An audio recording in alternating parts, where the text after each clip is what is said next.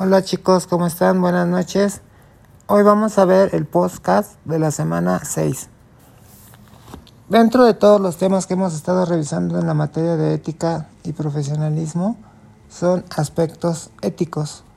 Ahorita estamos revisando aspectos éticos que tienen que ver con técnicas de asistencia, de asistencia reproducida. Tanto eso es bueno, saber cuáles son las condiciones benéficas que nos traen el que haya un comité de ética evaluando un procedimiento reproductor que se va a llevar, a así como nos digan las ventajas, las causas y desventajas de utilizar este tipo de procedimientos.